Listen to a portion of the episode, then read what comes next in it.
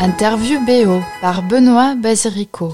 Je suis avec Laetitia Pansanel-Garik, compositrice d'un premier film ukrainien, Pamphir, réalisé par Dmitro Sukolidki Sopchuk. Je crois que je m'en suis pas mal débrouillé. Et Laetitia, bonjour.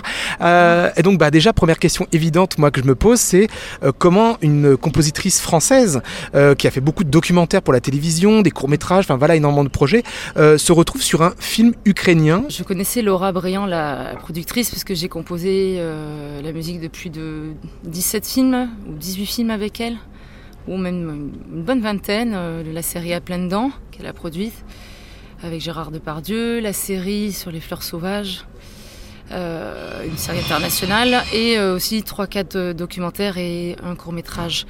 Et tout simplement, il y a deux ans, je lui ai dit, écoute Laura, j'aimerais bien faire autre chose, est-ce que tu aurais un projet de fiction où le réalisateur n'aurait pas trouvé chaussure à son pied au niveau du compositeur ou du choix de compositeur ou de compositrice d'ailleurs.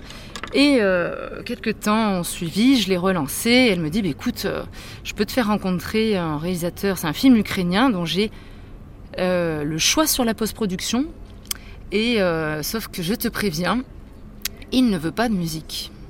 Mhm. moi, je reste persuadée, me dit-elle, que il faut de la musique dans le film et notamment pour le générique de fin. Euh, donc, écoute, je, vais tenter euh, d'organiser un rendez-vous euh, commun, et c'est comme ça que c'est venu. et un an après seulement, elle a réussi à obtenir un rendez-vous commun avec toutes les copros, parce que c'est quand même film avec quatre coproductions, quatre, productions internationales. Et on s'est parlé pour la première fois sur Zoom, et après, s'en est suivi une collaboration qui a fonctionné. Mais c'est pas été facile parce qu'il n'avait pas forcément confiance en moi, parce qu'il ne me connaissait pas. Mhm. Donc on a dû apprendre à se, à se connaître. C'est à la fois apprendre à se connaître, mais c'est aussi apprendre à déterminer à un moment donné quelle sera la nécessité de cette musique, alors qu'il n'en voulait pas au début. Ah, comment, par quels moyens, euh, voilà, a été déterminé cette, ce rôle de la musique dans le film? Alors Dmitro, c'est quelqu'un qui sait exactement ce qu'il veut. Euh, c'est pour le coup vraiment, euh, il ne transige avec rien. Et le rôle, il a toujours été clair. De toute façon, il, n'en voulait pas. Malgré tout, il en avait besoin, et surtout dans sa scène finale. Euh, tout simplement parce qu'il a, tourné, a tourné une scène fondamentale et qui est une espèce de grand crescendo dramatique, en ayant introduit dans ses images et dans ses rushs des musiciens qui jouaient au loin. Sauf que cette musique et cette présence euh, dramatique, il en avait besoin. Donc il m'a demandé d'utiliser, de, m'inspirer de, ce que j'entendais au loin dans ces rushs pour soutenir tout cet élan. Et je suis donc arrivée à lui dire, il m'a expliqué donc ce premier besoin, puis il m'a dit voilà j'aurais besoin aussi de deux trois euh, musiques intradégétiques sur des, lieux, des, scènes importantes comme la, scène euh, qui se passe dans, la maison euh, des enfants, là, une espèce de chapelle euh, décorée. Euh, d'ailleurs, c'est le, visuel de l'affiche du film. là, il y a une espèce de petit accompagnement de, de Célesta. Donc, mm. c'était vraiment un besoin, dans un premier temps, intradiégétique. Mais tel que c'est traité dans la scène finale, c'est devenu musique extradiégétique car elle n'est plus réaliste. Et il y a eu un très très gros travail pour moi de, de recherche de timbre parce qu'il était question euh, d'enregistrer des percussions qui pour lui avaient une, une répercussion symbolique. Euh, donc c'est des percussions qui, sont des, des, grands dômes avec des, des anneaux en métal.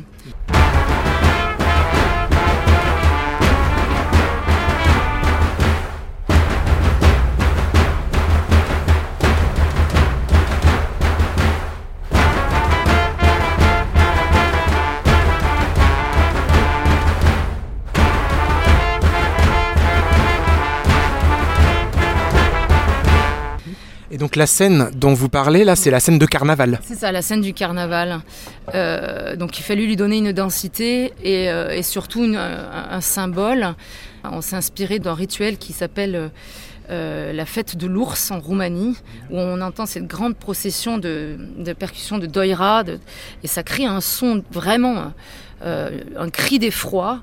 Et donc pour pouvoir reproduire ce cri d'effroi, j'ai enregistré je ne sais combien de pistes de percussion pour obtenir ce son extrêmement euh, authentique. Euh, donc le terme authentique euh, vient à chaque phrase dans la bouche de Dmitro. Donc il s'agissait d'être authentique et de correspondre à son film.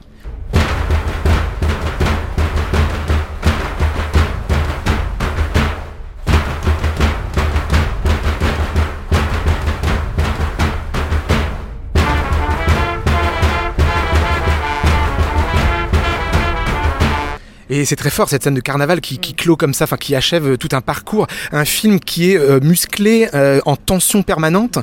donc il y a à la fois ce côté musclé, tension, et la musique percussive du carnaval va à l'aboutissement de ce côté en tension. Mais il y a aussi une relation très émouvante, je trouve, entre un père et son fils. Cette relation, dans quelle manière vous l'avez illustré Vous parliez de ce Célestat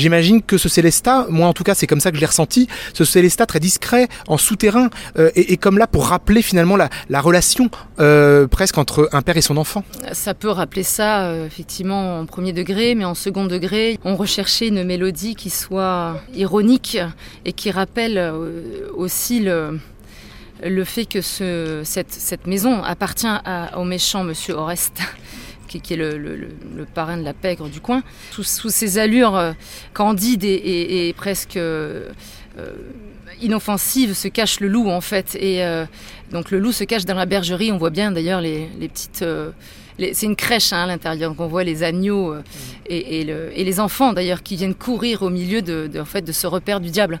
Et, donc ce Célestat est un contrepoint aussi de ça, donc ça, représente la tendresse, ça rappelle Tchaïkovski, ça rappelle Évidemment, les ballets féeriques, euh, mais en, sous-texte, en fait, c'est le diable qui se cache. Et dans quelle manière vous avez été inspiré euh, par euh, l'image magnifique, hein, la composition des plans, avec des surcadrages parfois, avec des longs plans séquences Parfois, un compositeur, une compositrice est inspiré par un montage. là, le montage est dans un plan unique. Dimitro, même dans son court-métrage précédent, le Lifter, il monte de telle manière que, et là j'ai vraiment l'humilité de le dire, il n'y a pas forcément besoin de musique. Moi, ce qui m'a juste inspiré de toute cette beauté visuelle, car c'est vraiment, je trouve, euh, un film extrêmement visuel, extrêmement rythmique, eh ben, je l'ai exprimé dans la synthèse finale, où, euh, on réentend l'Ukraine, où on réentend euh, toutes ces couleurs que j'ai pu, moi, ressentir, et je les ai exprimées dans, dans la dernière minute, par exemple, du générique de fin, où ou alors on a vraiment toute cette densité, cette force, cette puissance. C'est un film puissant. Mm. La plupart du temps, ben, l'image se suffit à, elle-même et donc j'interviens à la fin sur ces passages-là. Et donc un film en tension et, la musique contribue, je trouve, à nous mettre dans un état euh, presque un état de d'immersion en fait. La musique contribue à une sensation physique. Euh, quel est votre rapport, vous, compositrice, à cette sensation physique que l'on peut ressentir par la musique euh, dans, dans, le cinéma? On le ressent évidemment dans le spectacle vivant, mais là dans ce film, je trouve qu'on le ressent de la même manière. Cette immersion est favorisée par la longueur de la musique. Hein. Vous n'aviez pas des petits bouts, des petites virgules. Il y a une immense préparation d'un climax final un peu comme euh, ben, la révélation du drame. Et elle intervient à la fin dans cette scène finale où c'est un immense crescendo de, près de 7 minutes. Et ben, finalement, la musique, elle est le, soutien de ce, crescendo narratif, mais qui est donné par l'image et par, euh, l'écriture, tout simplement. Et effectivement, le, générique de fin euh, vient clôturer ce cycle. On commence avec une séquence rythmique qui est le fil rouge de ce film, qui est justement ce rituel de la danse initiatique euh, de, l'ours, qui est le, symbole du passage de l'homme à l'âge adulte dans euh, ce rituel roumain. Et en fait, à la fin, on finit par cette séquence rythmique qui fait papa papa pam papa pam papa papa pam.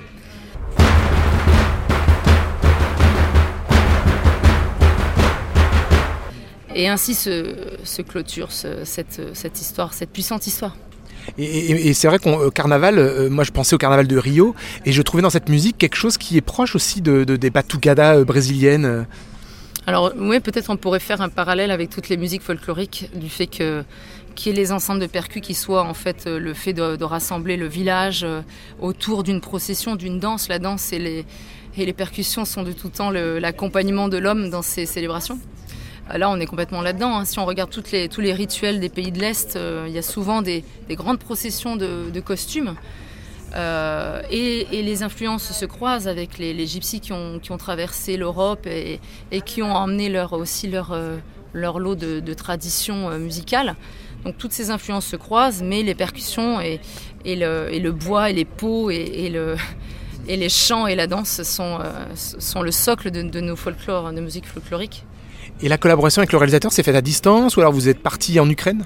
Non, non, sur Zoom à distance. La spécificité, c'est que la guerre a été déclarée quand on était en post-prod, donc on a terminé en se faisant des, euh, des commentaires audio sur WhatsApp. Il était, euh, le pauvre, dans des situations très compliquées, euh, caché dans le métro avec sa compagne. Ça a vraiment noué des liens très très forts. Le sujet de la musique devient très futile, de demander tiens, fais-moi un retour. Enfin, ça, ça a généré une sorte de dysfonctionnement, mais ça l'a tenu en tout cas dans sa difficulté et, il a toujours continué à, faire des retours et il n'a jamais intransigé sur ses choix. C'est quelqu'un qui a voulu toujours tout maîtriser.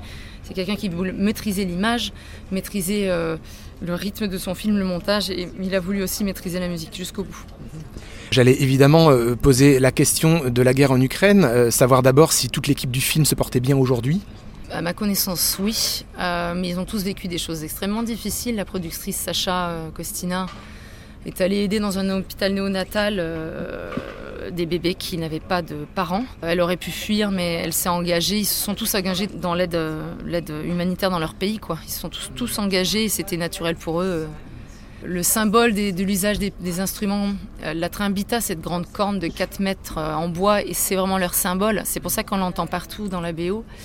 Et, euh, et la sopilka, cette petite flûte également il était important de respecter les idiomes euh, culturels joués par les, musiciens. Donc on a fait des rushs, euh, des rushs de, musiciens à distance. Donc ils m'ont envoyé ces petits sons, parce que la trimbita c'est quand même injouable, hein. c'est très très lourd. Et enfin, c'est jouable. Je suis corniste, donc j'ai eu une expérience de corniste, donc j'aurais pu sortir des sons, mais c'est un instrument qui permet et ça se passe dans les montagnes, ce film. Donc c'est euh, qui permet de communiquer d'une montagne à une autre. Donc tout est tout a une portée un peu symbolique. Et il est important que ce soit fait en Ukraine. Enfin, en tout cas, Mitro n'a pas euh, cherché une solution et puis il a trouvé son, son instrumentiste au dernier moment et il l'a enregistré dans son studio. Et face à, ces événements, euh, être compositrice, la musique paraît euh, quelque chose de dérisoire, mais en même temps, la puissance de la musique pour émouvoir, la puissance de la musique pour porter des messages. Euh, en tant que compositrice, et on conclura là-dessus, face à ce film, cette musique qui nous emmène dans le film, est-ce que justement il y a aussi cette portée consciente chez vous de votre travail qui permet aussi d'éveiller les consciences? Bah oui, complètement. Outre le fait qu'avant tout ça, il y avait cette tension extrême, hein, on était déjà dans les, ils étaient déjà en train de, se rapprocher des frontières et, on en parlait avec, avec Dmitro. Moi, j'ai découvert un pays, une culture euh, avant même qu'ils subissent le drame. J'étais déjà très touchée et très embarquée dans une connaissance de leur engagement par rapport à leur, à leur culture. Euh, ils sont très intègres. Euh, il s'agissait en fait de respecter ça. Et quand, quand les Russes sont entrés dans le pays, j'ai J'étais vraiment très touchée et j'ai voulu, moi, en tout cas, retranscrire ça, je crois, dans les dernières minutes de ce générique de fin, euh, où je fais monter une espèce de, grand crescendo de caisse claire. Euh, je pense qu'on est imprégné par ce qu'on ressent quand on compose et, et j'ai pas lutté du tout à ce que j'ai ressenti. Bah, très bien, en tout cas c'est réussi. Pamphir donc, présenté à Cannes à la quinzaine des réalisateurs. Merci Laetitia Pansanel-Granic.